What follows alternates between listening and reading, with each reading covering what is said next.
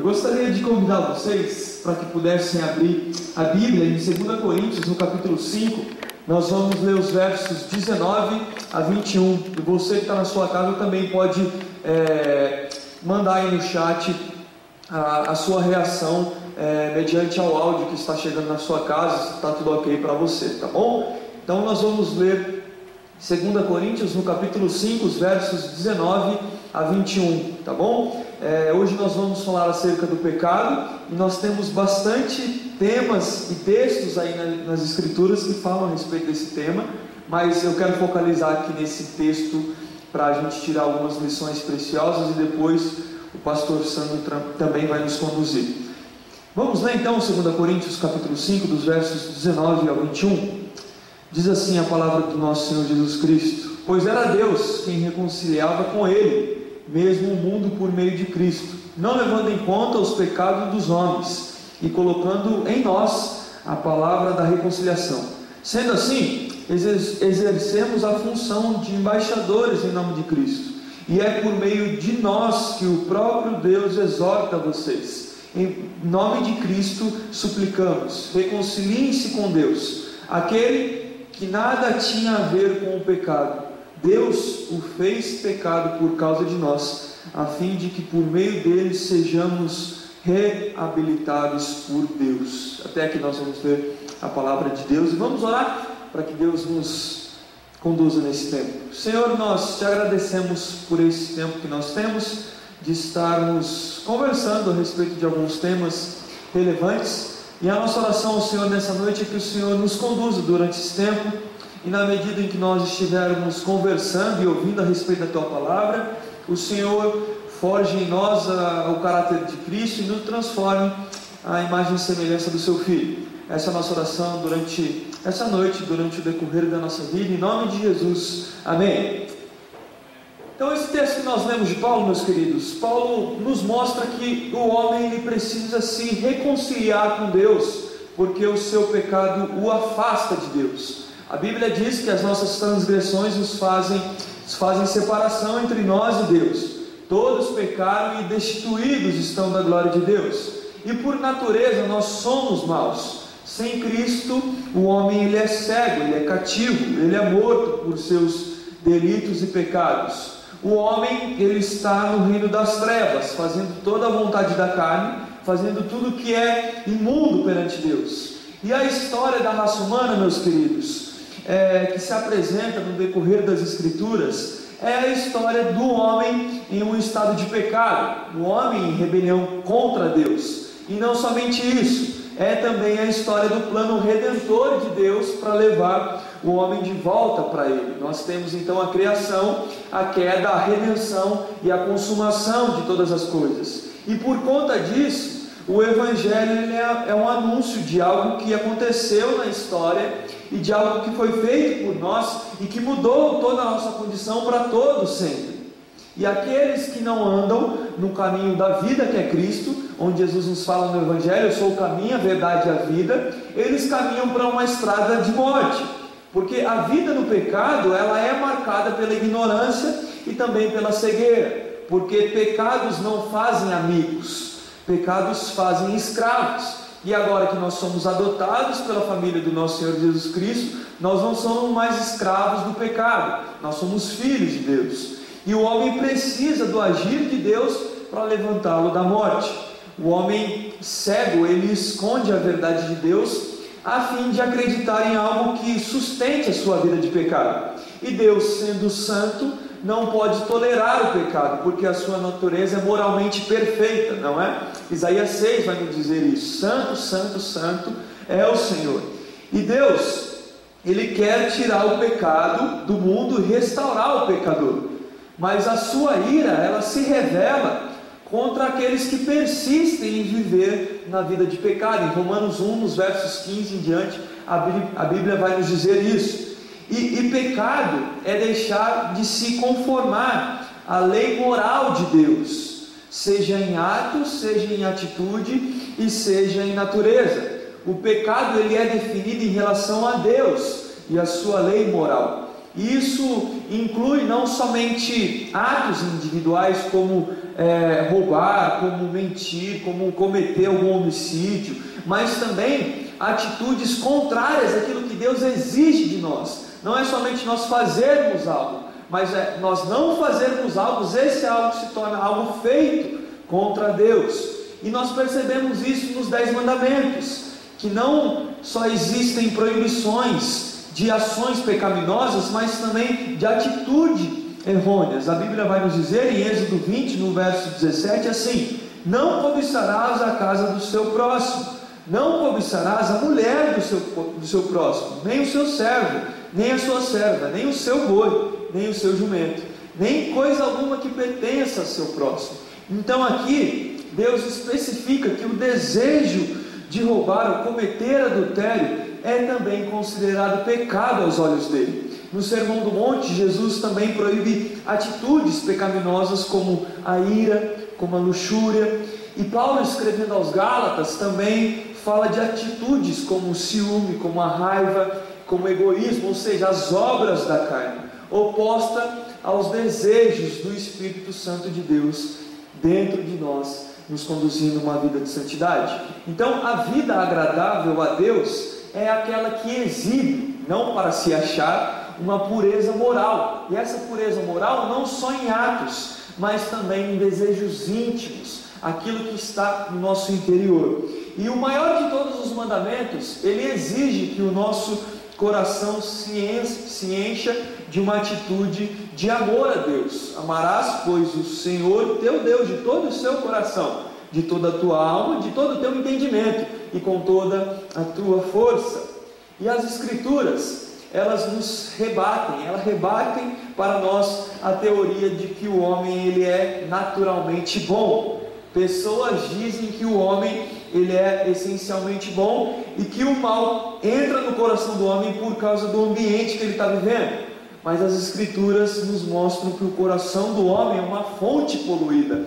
Calvino vai nos dizer que o coração do homem é uma fábrica de ídolos. O que acontece na sociedade é apenas um reflexo do quão corrupto é o coração humano.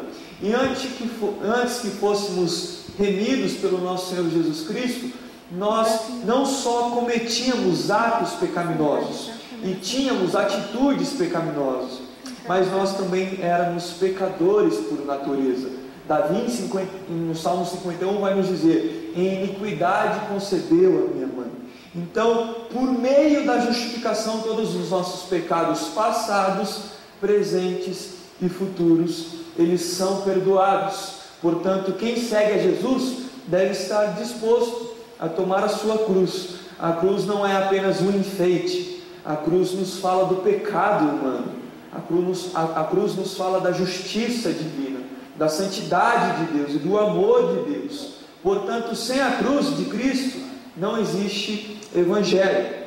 Então, em Cristo nós temos perdão de pecados e nós temos vida eterna. E Jesus veio ao mundo para salvar o seu povo dos seus pecados. Ele entrou no mundo como o Salvador e como o Cordeiro de Deus que tira o pecado do mundo. Jesus tomou sobre si os nossos pecados e ele se fez pecado por nós, o que Paulo diz em 2 Coríntios. Ele foi ferido por Deus, ele foi oprimido e o castigo que nos traz a paz estava sobre ele. Então, ele é o Cordeiro de Deus que tira o pecado do mundo. E esse tirar o pecado do mundo não consiste somente no pagamento de uma dívida, mas na quebra do poder do pecado sobre nós, sobre o seu povo. E Jesus ele não veio para ignorar o pecado, ou desculpá-lo, ou considerá-lo inocente, mas Jesus veio para levá-lo embora. E Cristo nunca será doce enquanto o nosso pecado não for amargo. O pecado não quer apenas algo de nós, ele quer tudo de nós. Pecados tratados com carinho nos custarão muito, muito caro. Então, os pecados e os pecadores perdidos e entregues a si mesmos, eles não procuram a Deus. Porém, Deus, em seu amor e graça, é quem procura os pecadores.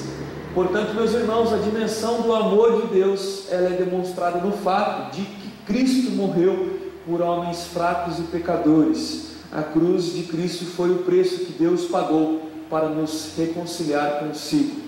Então, que essa palavra possa cair no nosso coração e que nós venhamos entender a dimensão e a crueldade do nosso pecado, mas também entender ao mesmo tempo que nós somos amados por Deus por conta da obra de Cristo Jesus na cruz. Eu também gostaria de chamar o pastor Sandro para nos conduzir nesse momento. E se você porventura tem alguma pergunta, você pode fazer, porque daqui a pouquinho a gente vai responder essas perguntas com o pastor Jefferson e também com o pastor Sandro.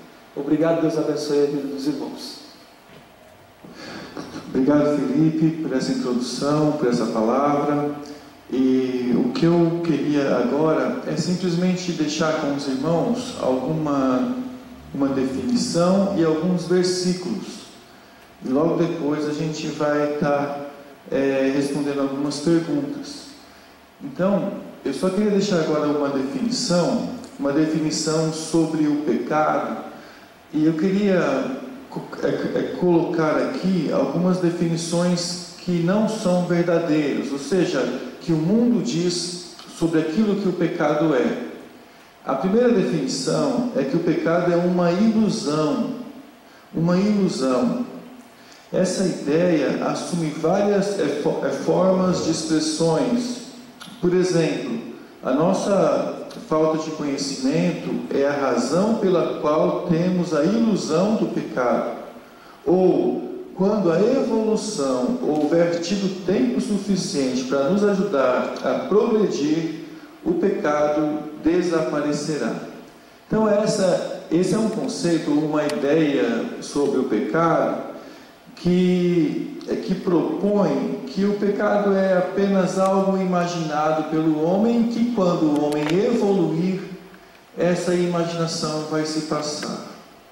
Outra definição sobre o pecado é que o pecado é um princípio eterno da dualidade, um princípio eterno da dualidade, sendo o mal uma entidade externa a Deus e independente dele seja, essa posição, ela propõe que o mal, ele existe independente de Deus.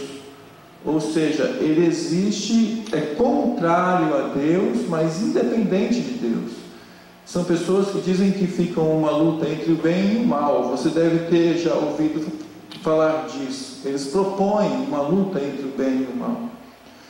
Outra definição sobre o pecado, e essa ela é bem mais comum, é o pecado é egoísmo. Esta é a definição mais frequente. Ela é bíblica porque o pecado ele realmente é egoísmo, porém ela é incompleta e insuficiente. Esses tempos atrás eu estava vendo uma, uma live entre pessoas incrédulas, tinha ali é, pessoas, um ateu, um cantor de rap, um, um outro humorista, e eles estavam discutindo exatamente sobre o pecado. E a, e a, e a conclusão que eles chegaram, especialmente proposta pe, pelo ateu, é que o pecado ele é, é tudo aquilo que nós fazemos de mal a alguém mas o pecado, na verdade, ele, ele é, é como se ele só existisse à medida em que eu entrasse no direito do próximo. A proposta é que não existe pecado. A proposta é que eu só erro quando eu agrido ou quando eu firo alguém ou quando eu entro no direito do outro. Essa é a proposta que é mais comum hoje em dia. Que eu sou livre para fazer o que eu quero. Eu sou livre. Essa, essa proposta, ela não, ela não pressupõe a existência de um Deus. Ela simplesmente diz: eu sou livre para fazer o que eu quero. Se eu não, não atacar ninguém, isso ah, não é pecado. Mas essa é uma definição errada. Uma outra definição é que o pecado é a transgressão da lei. Essa também é correta, que o Felipe ele falou, ele citou essa definição e ela é correta, ela é bíblica, está no livro de Tiago, que o pecado é a transgressão da lei, mas ela também não é suficiente. a não ser que o conceito de lei seja estendido de modo que compreenda é todo o caráter de Deus. Aí sim ela é suficiente. Porque a definição correta do pecado é essa. Pecado é qualquer coisa que seja contrária ao caráter de Deus, que fira o caráter de Deus. Então, quando a gente está é, transgredindo a lei, de maneira direta, a gente está também indo contrário à vontade de, de Deus. Mas Deus, Ele, o caráter de Deus, Ele ainda é maior. Bom, sobre ah, alguns versículos que eu queria deixar com os irmãos, sobre um versículo sobre a passagem ah, sobre a natureza que nós temos pecaminosa. A natureza pecaminosa é a capacidade e a inclinação humana para fazer tudo aquilo que nos torna reprovável aos olhos de Deus. Então, tem aqui uh, dois versículos. O primeiro fala assim: Nos quais o Deus desse mundo cegou o entendimento dos descrentes para que não lhes resplandeça a luz do Evangelho da glória de Cristo, o qual é a imagem de Deus. 2 Coríntios 4,4 e Efésios 4,18 diz assim: é, Tendo o seu entendimento obscurecido, separados da vida que Deus concede por causa da ignorância em que vivem pela dureza do seu coração. Aqui são pessoas que foram, que foram separadas de Deus que tiveram os olhos cegados por Deus por causa do é, pelo diabo para não chegarem à vontade de Deus por causa do pecado. É, nós temos também ah, alguns resultados, ah, o pecado na vida do cristão. E eu queria deixar alguns versículos sobre o pecado na vida do, do cristão. A realidade do pecado na vida do cristão ela está em 1 João 1, 8 a 10. Se dissermos que não temos pecado nenhum, a nós mesmos nos enganamos. A verdade não está em nós. Se confessarmos os nossos pecados, Ele é fiel e justo para nos perdoar os pecados e nos purificar de toda injustiça. Se dissermos que não cometemos pecado, fazemos dele mentiroso e a sua palavra não está em nós. Então o pecado é uma realidade na vida cristã. E também existe um padrão cristão que é o de andar na luz. 1 João 7 fala: Se andarmos na luz como Ele está na luz, mantemos comunhão uns com os outros. E o sangue de Jesus, seu Filho, nos purifica de todo pecado. E também nós temos a prevenção do pecado na vida do crente. Pela palavra de Deus, o Salmo 119, 11: Guardo a tua palavra no meu coração para não pecar contra ti. A intercessão de Cristo também nos ajuda nessa prevenção do pecado. Não peço que os tires do mundo, mas que os guardes do mal. E o Espírito Santo, que habita no coração do crente, quem crer em mim, como diz as Escrituras, do seu interior fluirão rios de água viva. Isto ele disse a respeito do Espírito que neles, é, que os que nele crescem havia de receber. E também, por último, temos a penalidade do pecado, que é a perda de comunhão. Se dissermos que mantemos comunhão com Ele e andamos nas trevas, mentimos e não praticamos a verdade. 1 João 1,6. É a exclusão da igreja, que esse mal seja entregue a Satanás para destruir, que esse tal seja entregue a Satanás para a destruição da carne a fim de que o Espírito seja salvo no dia do Senhor. 1 Coríntios 5, 4 e 5. E a disciplina de Deus, porque o Senhor corrige a quem ama e castiga todo filho a quem aceita. E também, por vezes, a morte física. É por isso que há entre vós muitos fracos e doentes, e não poucos que dormem. 1 Coríntios 11, 30. E a solução do pecado, irmãos, na vida do crente, está em 1 João 1,9. Se confessarmos os nossos pecados, Ele é fiel e justo para nos perdoar os pecados e nos purificar de toda injustiça. São esses versículos que eu gostaria de deixar com os irmãos, para a gente pensar um pouco. E eu gostaria também de chamar agora o Felipe e o pastor Jefferson aqui, para eles é, estarem juntos com a gente e responderem algumas perguntas. Então é isso aí, meus queridos. É, obrigado pela presença de vocês mais uma vez aí nos ouvindo na internet. E nesse tempo você tem a oportunidade de fazer algumas perguntas a respeito desse tema que nós estamos conversando e tratando, que é o pecado. E eu gostaria para a gente começar a, o início aí da nossa discussão a respeito desse tema, é uma definição. Eu sei que a gente já deu algumas definições, é, demos definições é, práticas do pecado, mas uma definição para a gente começar a conversar a respeito desse tema. Talvez algum irmão possa ter chegado agora e ter perdido aí alguma coisa, mas uma definição para a gente começar.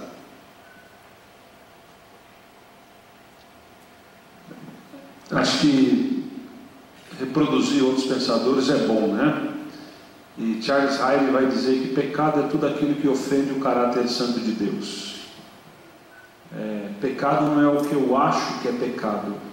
Pecado é aquilo que ofende o caráter santo de Deus. Né? Não existe a possibilidade de relativizar o que é pecado. Né? Ah, aquilo que Deus predeterminou como parte, como sendo o seu caráter. Sandro, por favor. É, esse, essa definição eu também peguei aqui da, da Bíblia anotada do Charles Riley, o pastor Jefferson já sabia, ele falou.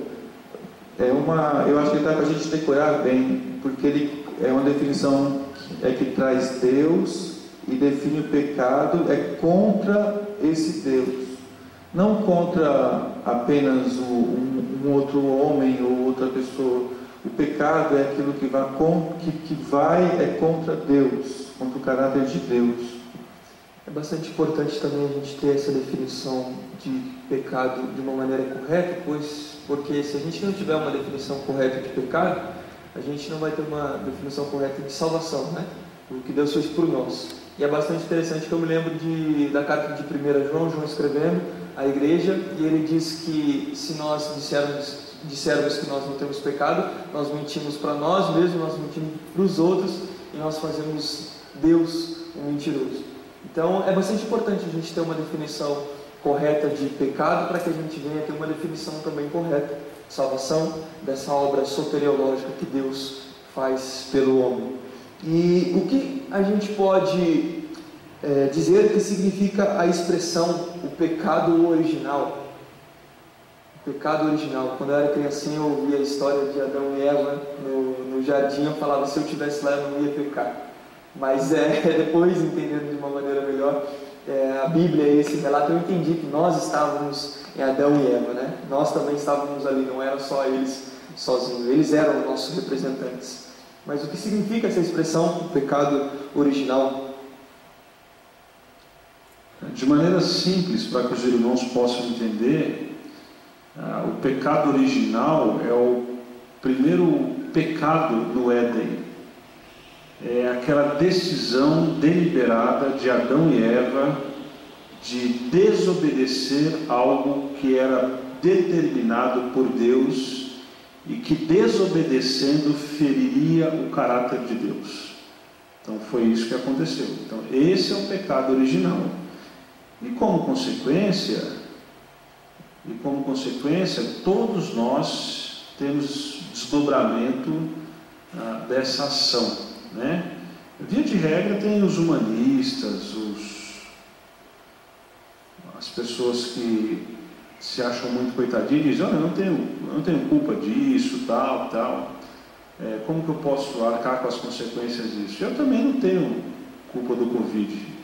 Eu estou arcando com as consequências disso. Então você percebe que quando a gente vive em comunidade, existem regras. E Deus estabeleceu regras que têm a ver com o caráter dele para que a gente conviva com Ele e uns com os outros e conosco mesmo. E com a gente mesmo. Em toda comunidade tem regras, né? Até na torcida organizada tem algumas regras. Certo? No crime também. No crime, isso. Quando é, Adão e Eva pecaram, é, de alguma maneira ali eles estavam representando toda a humanidade. E, e toda a humanidade estavam em Adão e Eva quando eles pecaram. E esse pecado ele foi imputado para os, todos os descendentes e, a, e os seus descendentes passaram a nascer com uma natureza pecaminosa debaixo de uma condenação que era essa morte, morte física e essa morte espiritual. Então tudo começou, quando a gente fala de pecado original, fala desse primeiro pecado. É, como o mundo enxerga o pecado?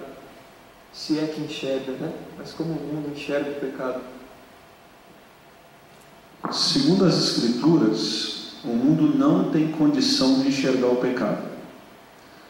Por quê? Porque Satanás cegou qualquer possibilidade de discernimento. Então, a percepção que o mundo tem de pecado é extremamente relativa. Hoje é, amanhã não é. E o mundo entende como pecado aquilo que me desagrada, aquilo que não me satisfaz é pecado. Né? O Timaya tinha uma música que ele dizia o seguinte: tudo que eu gosto ah, é imoral, é ilegal ou engorda. Né?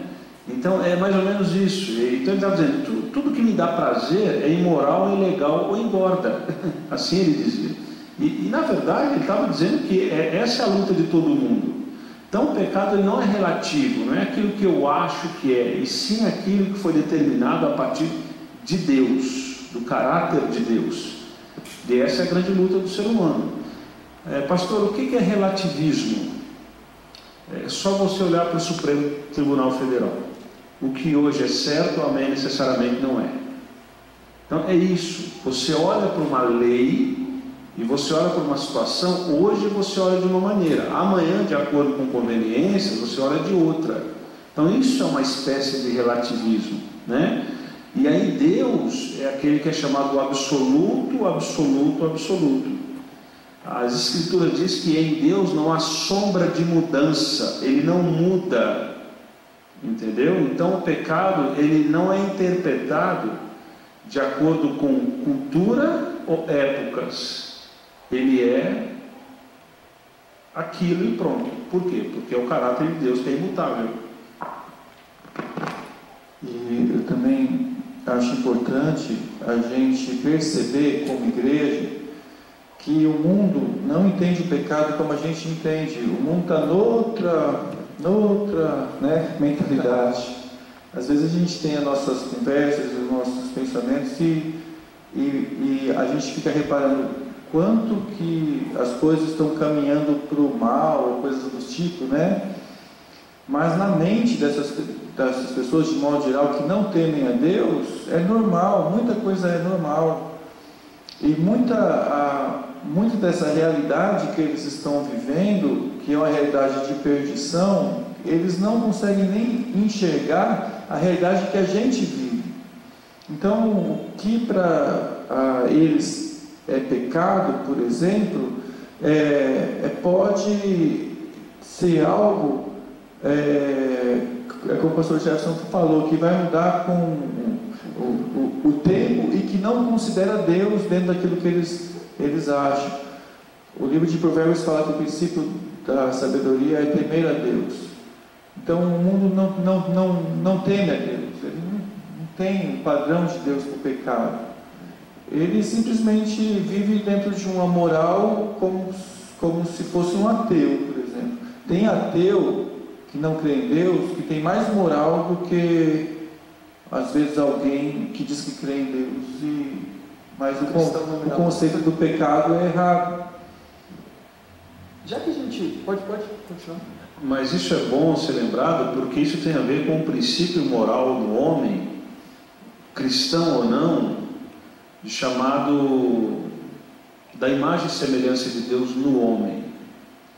A imagem e semelhança de Deus no homem faz com que o homem tenha aspectos, né, ah, de que nenhum outro ser criado tem, né? Então, por quê? Isso faz parte da famosa imago Dei no homem, da imagem e semelhança. Um cachorro não é criado à imagem e semelhança de Deus, por mais que as pessoas insistam em crer nisso. Um gato não é, um cavalo não é. O único ser criado à imagem e semelhança de Deus é o homem.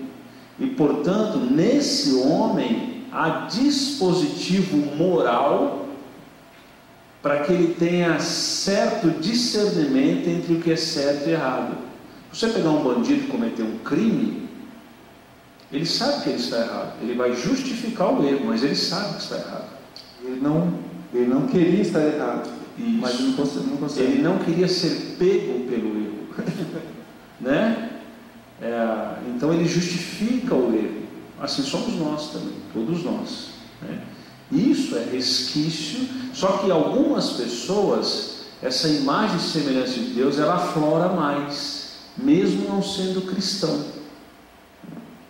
Entende? Porque talvez é criado numa família que tem uma certa ética, onde aprendeu princípios na sua família e assimilou aquilo, entendeu que aquilo era certo deveria viver daquela maneira, então ele, ele, ele multiplica aquilo, né?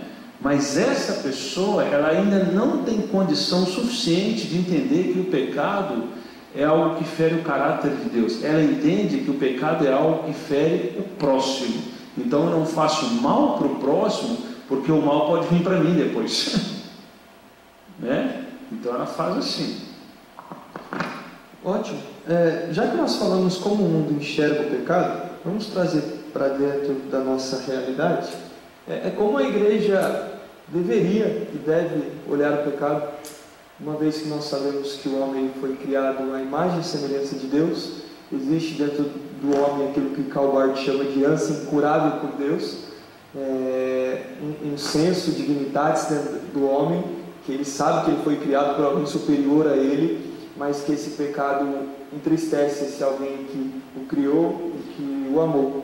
Então, como a igreja deveria enxergar o pecado, como a igreja pode enxergar o pecado glorificando a Deus?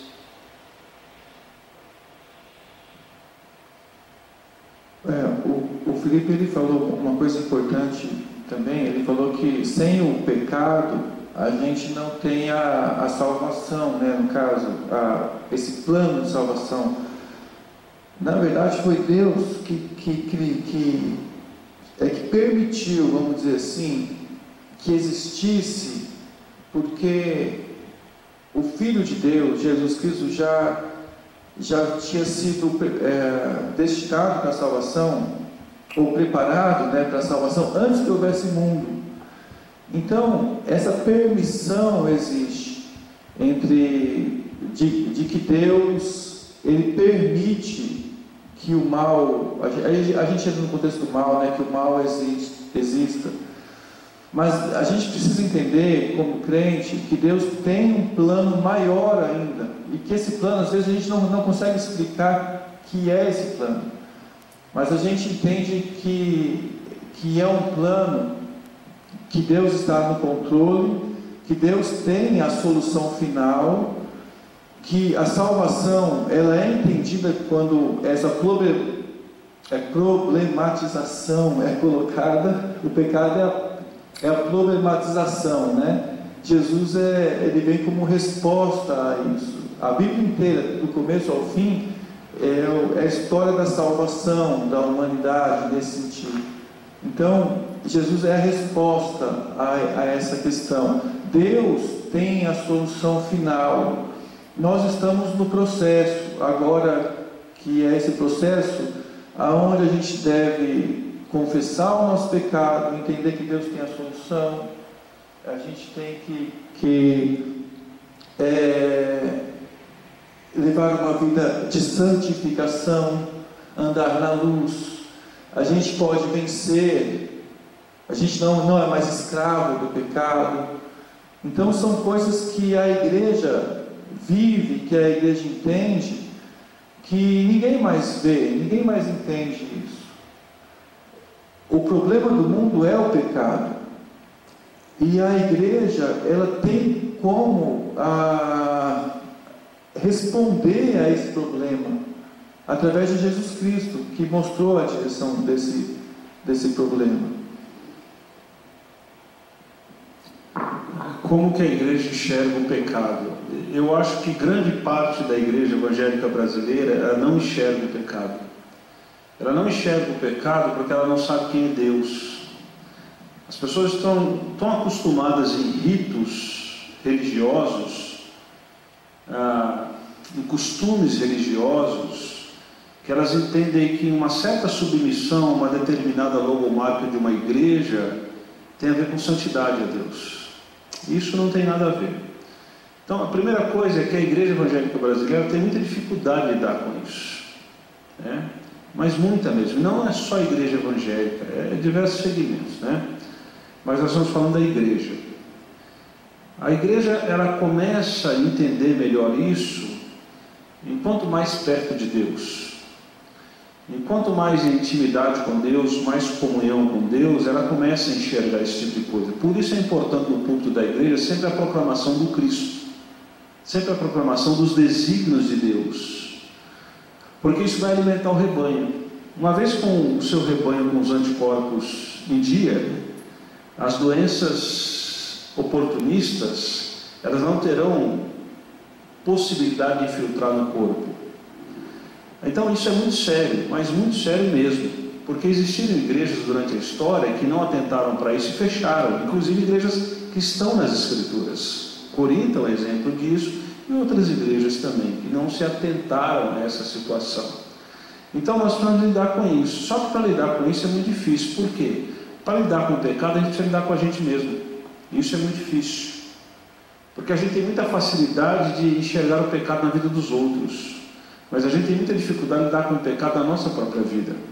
E lidar de maneira séria. Roberto Campos foi um político, deputado federal, foi o último deputado federal inteligente que existiu na história. Ele, ele, ele morreu no início da década de 90. Um, cara muito sábio, muito inteligente. Ele dizia o seguinte: o sábio aprende com o erro dos outros, o medíocre aprende com o seu erro, o ignorante erra, erra e não aprende.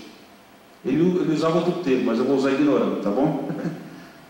Então, o que, que isso quer nos ensinar? Que o pecado, ele nos fere. Então, enquanto mais perto de Deus e longe do pecado eu viver, mais qualidade de vida eu tenho. Essa relação é clara.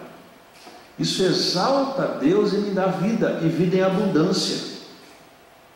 Perceba nas Escrituras, as pessoas que não lidaram com isso de maneira séria, quais são as consequências que tiveram, inclusive no seu físico no seu psique. Meus ossos estão finindo. Davi vai dizer: enquanto eu calei os meus pecados, envelheceram os meus ossos. Você entendeu? Então, o rebanho de Cristo Jesus, ele precisa estar atento com isso. Porque pecado não tem a ver com uma moralidade estabelecida por uma determinada igreja. Né? Ah, até muito tempo atrás, pouco tempo atrás, nas igrejas o que era pecado? Beber, fumar e jogar. Isso era pecado. Né? Então, é, a gente precisa entender que o pecado não tem a ver só com a cultura. Não é só a cultura. Né? Existem aspectos da nossa cultura que são totalmente diabólicos. São totalmente diabólicos. Entendeu? É só olhar para a cultura que nos cerca. Olha para a cultura, olha para os pseudos eruditos, as músicas que estão cantadas. Você vai perceber como que isso ofende o caráter de Deus. Né? Então, como é que a igreja olha para isso? A igreja precisa olhar com os mesmos olhos do que o texto foi escrito, amando o pecador e odiando o pecado. E quando o pecado não há arrependimento e ele quer contaminar a comunidade, ele precisa ser tratado com o princípio bíblico, Mateus 18. Porque é a única maneira de estancar e não poluir o rebanho. Não poluir o rebanho.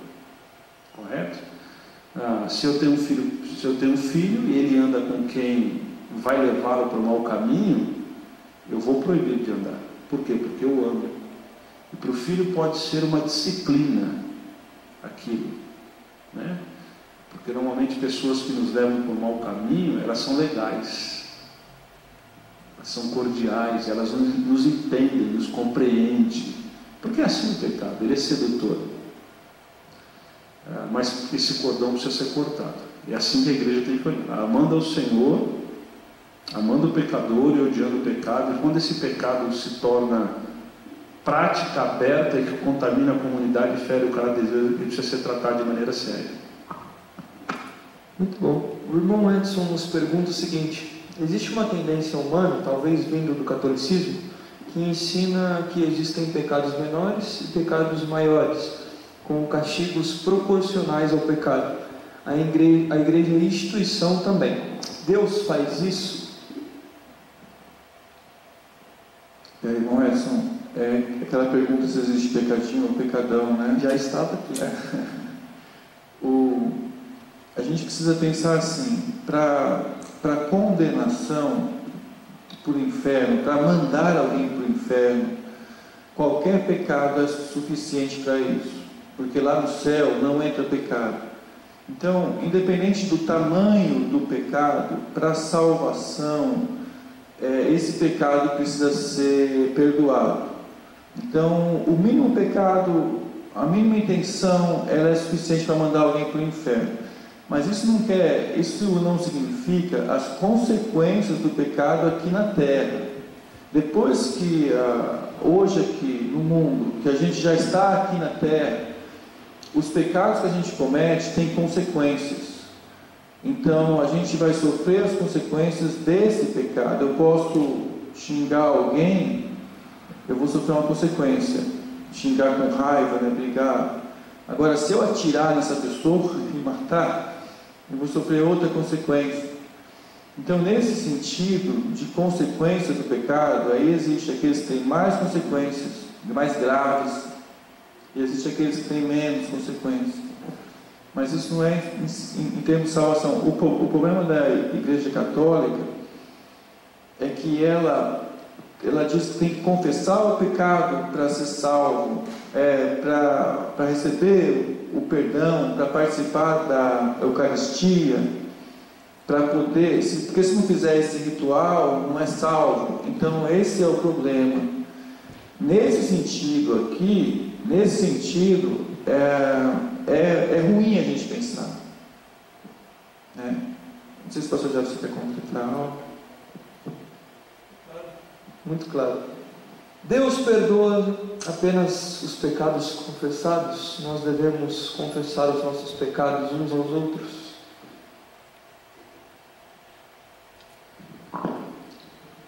Para ser perdoado, eu preciso confessar. Ah, uma coisa é eu ser pego sem ter como escapar, outra coisa é eu procurar a pessoa e confessar. São situações totalmente diferentes eu preciso confessar ao Senhor os meus pecados. Assim as Escrituras orientam. Inclusive, há um momento no culto que eu posso fazer isso. E há um momento na ceia, que é um santo exercício, que a igreja deve fazer isso. Por aí você vê quais são as implicações, né? Por que, que é importante o cara estar na ceia? Por que, que é importante esse memorial? Também para a confissão de pecados, né?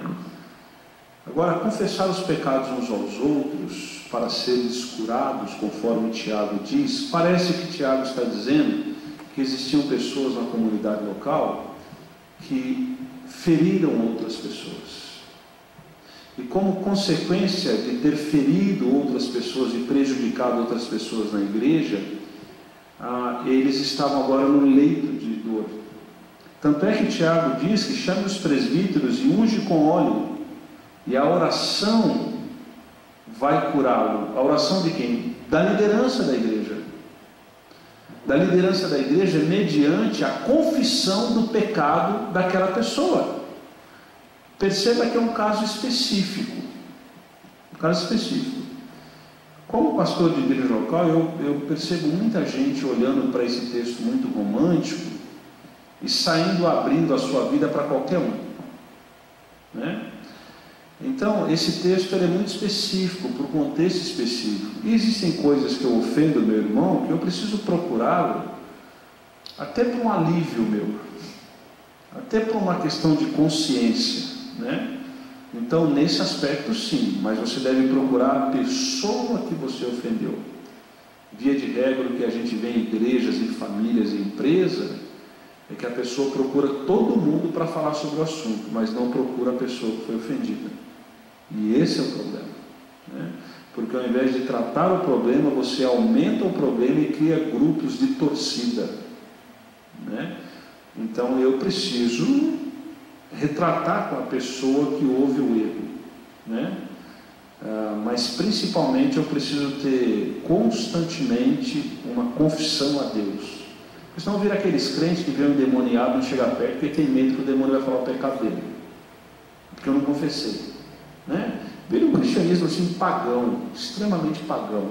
Né? Ou na ceia dá aquele desespero porque não lembra todos os pecados. Então não pode ser assim. Vai ser uma prática, uma disciplina cristã de confessar ao Senhor, de orar ao Senhor, ao volante do carro, quando vai deitar, quando está em casa, no momento que tem a consciência que errou. Mas isso, é, isso, isso nós temos um problema nisso, pastor Santo Felipe. Porque faz isso quem tem a sensibilidade da voz de Deus. E aí há o problema que Paulo diz que alguns já estão com consciência cauterizada, porque perderam a sensibilidade a ouvir a voz de Deus, não ouvem mais a voz de Deus. Paulo diz que são esses os que têm a consciência cauterizada ou doentia dentro da igreja.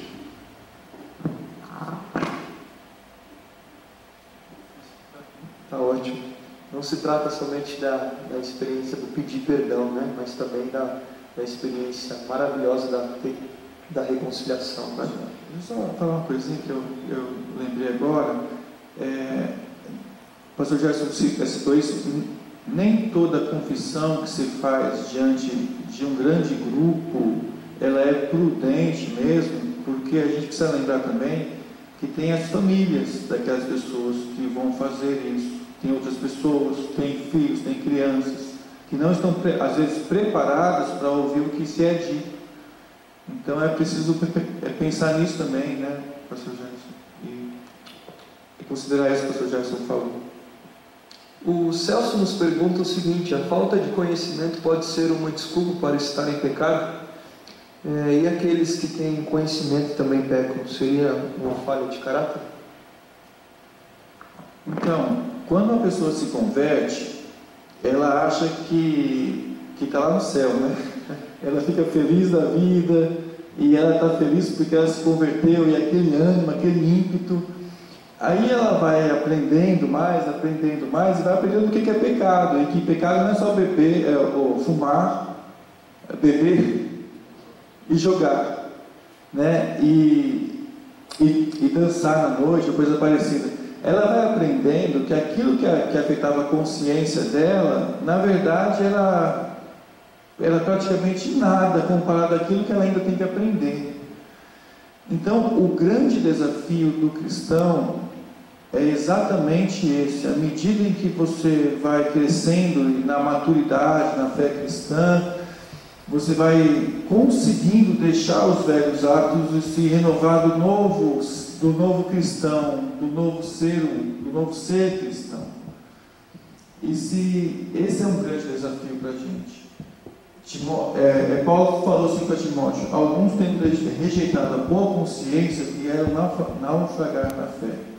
Então, à medida que aquele início que você teve na, na conversão, à medida que o Espírito Santo for conduzindo e você tiver bom ensinamento bíblico daquilo que fere o caráter de Deus, e você negar isso, isso vai ser prejudicial a, a você. É, A pergunta do Celso é pertinente porque, por exemplo, no Brasil, os maiores crimes contra o povo brasileiro, eles são cometidos por pessoas de grande conhecimento intelectual, de boa formação em grandes universidades e que têm muito poder. Então, a gente percebe que o acúmulo de conhecimento, abre aspas, uma, uma sabedoria terrena, uh, boas possibilidades de estudar no Brasil e fora do Brasil, não mudou o caráter dessas pessoas. A gente percebe também que no segmento religioso, nós temos escândalos atrás de escândalos, liderança religiosa pecando contra o povo. Né? É, em todos os aspectos, em todos os aspectos. Hoje eu vi uma a Flor de Lis, a pastora Flor de Lis, com uma tornozeleira eletrônica pregando um culto na igreja que era. Você vê, eu já vi de tudo. Eu pensei que eu já tinha visto de tudo, né?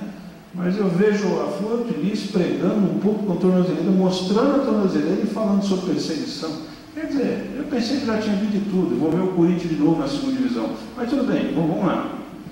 Você ah, percebe? Então, o pecado, é, essas pessoas que deveriam orientar o povo, elas estão ensinando coisa errada. Agora, a, a, é, por que, que a pergunta é importante? Porque tem muita gente que quer ser liderança. E a Bíblia diz que sobre os líderes terá dupla cobrança. O que, que o, a, o Tiago vai dizer? Não queira muitos de vocês serem mestres, porque enquanto mais lhe foi dado, mais lhe será cobrado. Então, os líderes não deveriam agir assim, porque a responsabilidade espiritual deles sobre o povo é muito grande. Por que, que Deus expôs? E por que, que Timóteo vai dizer que o pecado do presbítero e do diácono ah, não é qualquer pecado, tem, ele fala específico lá, foi exposto à, congregação. Né? E, então, nós precisamos entender isso. Nós precisamos entender isso. Agora, o outro lado da moeda é o seguinte: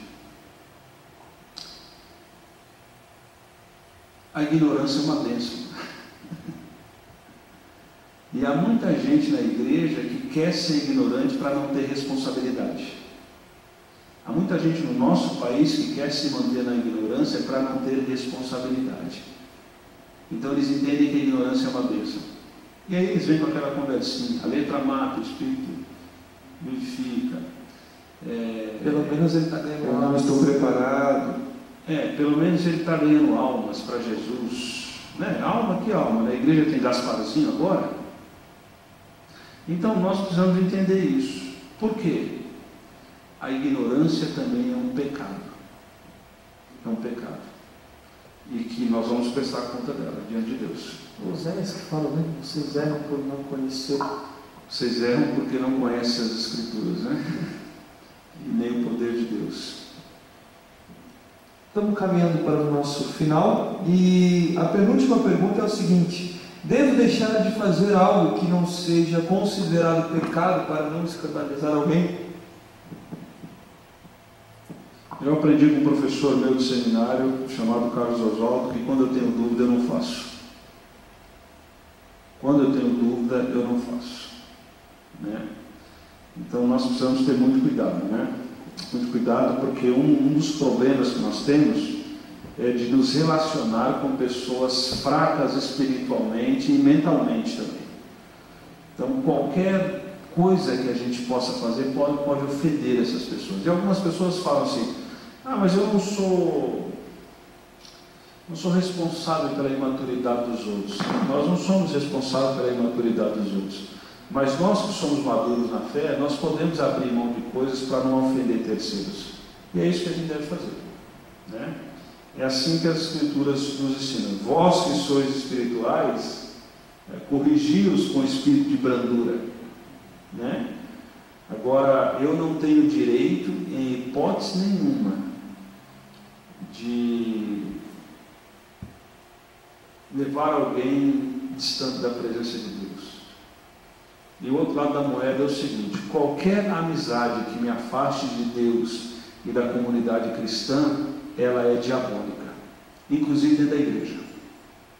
Qualquer amizade dentro da igreja ou fora da igreja que me afaste de Deus e da igreja, ela é diabólica. Pode ser até o pastor da igreja, ela é diabólica. Pessoa está sendo usada pelo diabo para roubar o, o, coração, né? quem está presente.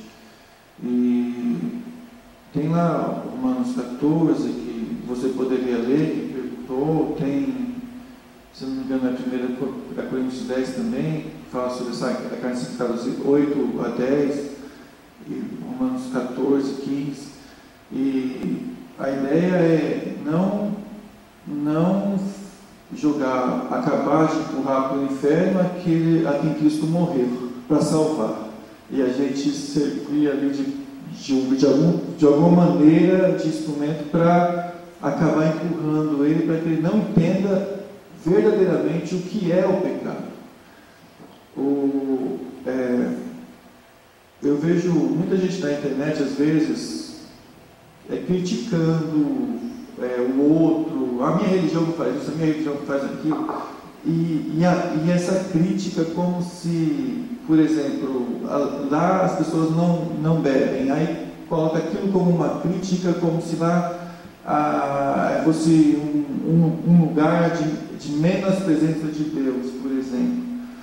Então, a gente não deve criticar tanto assim, a gente deve realmente é, pensar e ver que a gente está abrindo mão de algumas coisas para que as pessoas não se escandalizem futuramente. Então, não adianta, não adianta a gente é, é, propor uma maturidade que o povo, de modo geral, não está pronto para ter. É, o povo não está pronto para ter é certas maturidades. Os adolescentes não estão prontos, de modo geral, estou falando, para ter certa maturidade. É, é, quando você diz, ah, isso não é pecado, então, então ele, ele vai, aí ele não, não tem limite no, no sim, entre o sim e o não, e ele se entrega aquilo de uma forma que ele não consegue depois é controlar. E tudo que a gente estava querendo fazer é estabelecer um limite. Não, não é pecado, mas precisa ter limite, precisa ter disciplina, precisa é, é, ter orientação de alguém de fora. Eu vou dar um exemplo bem simples. A gente, a gente poderia até é, é tomar vinho na ceia, né, Pastor Jefferson? Mas e quem já foi alcoólatra? Então, então a gente não faz. Então, mas assim, é, o vinho antigamente tinha muito menos álcool, tá? era, era praticamente um suco de uva, antigamente. Mas esse é um outro assunto, foi só um exemplo que eu dei. A última pergunta, e não menos importante, é como lutar contra o pecado. Uma vez perguntaram para John Stott, o grande último teólogo, Senhor Stott, como é que o senhor faz para ter uma vida cristã tão saudável? É, durante todos esses anos, escrevendo diversos livros, é, servindo a igreja no mundo, discipulando pessoas, né, captando recursos para instituições sérias, das quais nós usufruímos até hoje. Né? John Stott, com seu jeito extremamente simples, ele disse: eu leio a Bíblia, eu oro ao Senhor todo dia e eu vou à igreja. As pessoas esperavam de Don Stott uma resposta extremamente elaborada com conceitos megalomaníacos a partir de percepções teológicas. Don Stott falou: para que eu possa me manter na fé, eu leio a Bíblia todo dia, eu oro todo dia e eu vou à igreja. Não existe receita. Eu percebo que alguns sábios da internet, eles estão anestesiando a alma de quem está indo para o inferno. Movimentos. Muitos movimentos. John Stott disse de maneira muito simples, eu costumo fazer essas coisas. Ah, e essas coisas são simples e elas fazem toda a diferença para a nossa vida. Toda a diferença para a nossa vida. Ler a Bíblia, orar e estar na igreja.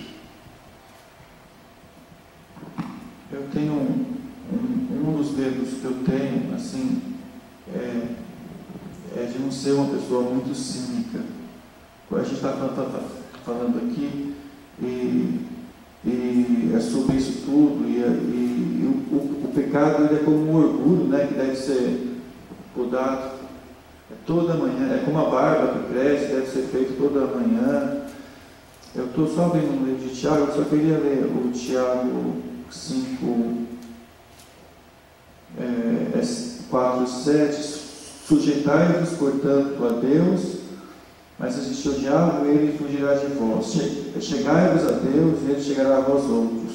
Purificai as mãos pecadores, e vós de ânimo dobre, é, dobre, limpai o coração, afligi-vos, lamentai e chorai, é, convertas o vosso riso em pranto, e a vossa alegria em tristeza.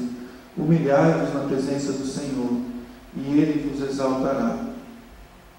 Então é o conselho que o Tiago deixou para a gente. Muito obrigado pela sua participação, obrigado pelas suas respostas, obrigado mais uma vez, Laís, Miguel, pela presença de vocês, vocês aí de cima também, é, o Gustavinho, o Davi, o nosso cantor Lucas, o Henrique, Marcelo e o Celso aqui nos ajudando. Tá bom? Que Deus te abençoe grandemente. Vamos orar para nós encerrarmos esse tempo. Senhor, nós somos gratos ao Teu nome por esse momento e pedimos que o Senhor continue a comunicar verdades ao nosso coração. Obrigado por tudo aquilo que nós ouvimos acerca da Tua palavra e que o Senhor produza em nós um espírito de entendimento e de sabedoria e de prudência a partir da tua palavra. Que os nossos pecados que nos afastam do Senhor, nós venhamos parar de cometê-los não meramente por conta de fazer mal a nós, mas pela verdade de que isso ofende a santidade do Senhor. E produz em nós e forja em nós o caráter de Cristo Jesus. É isso que nós oramos e agradecemos no teu nome. Amém.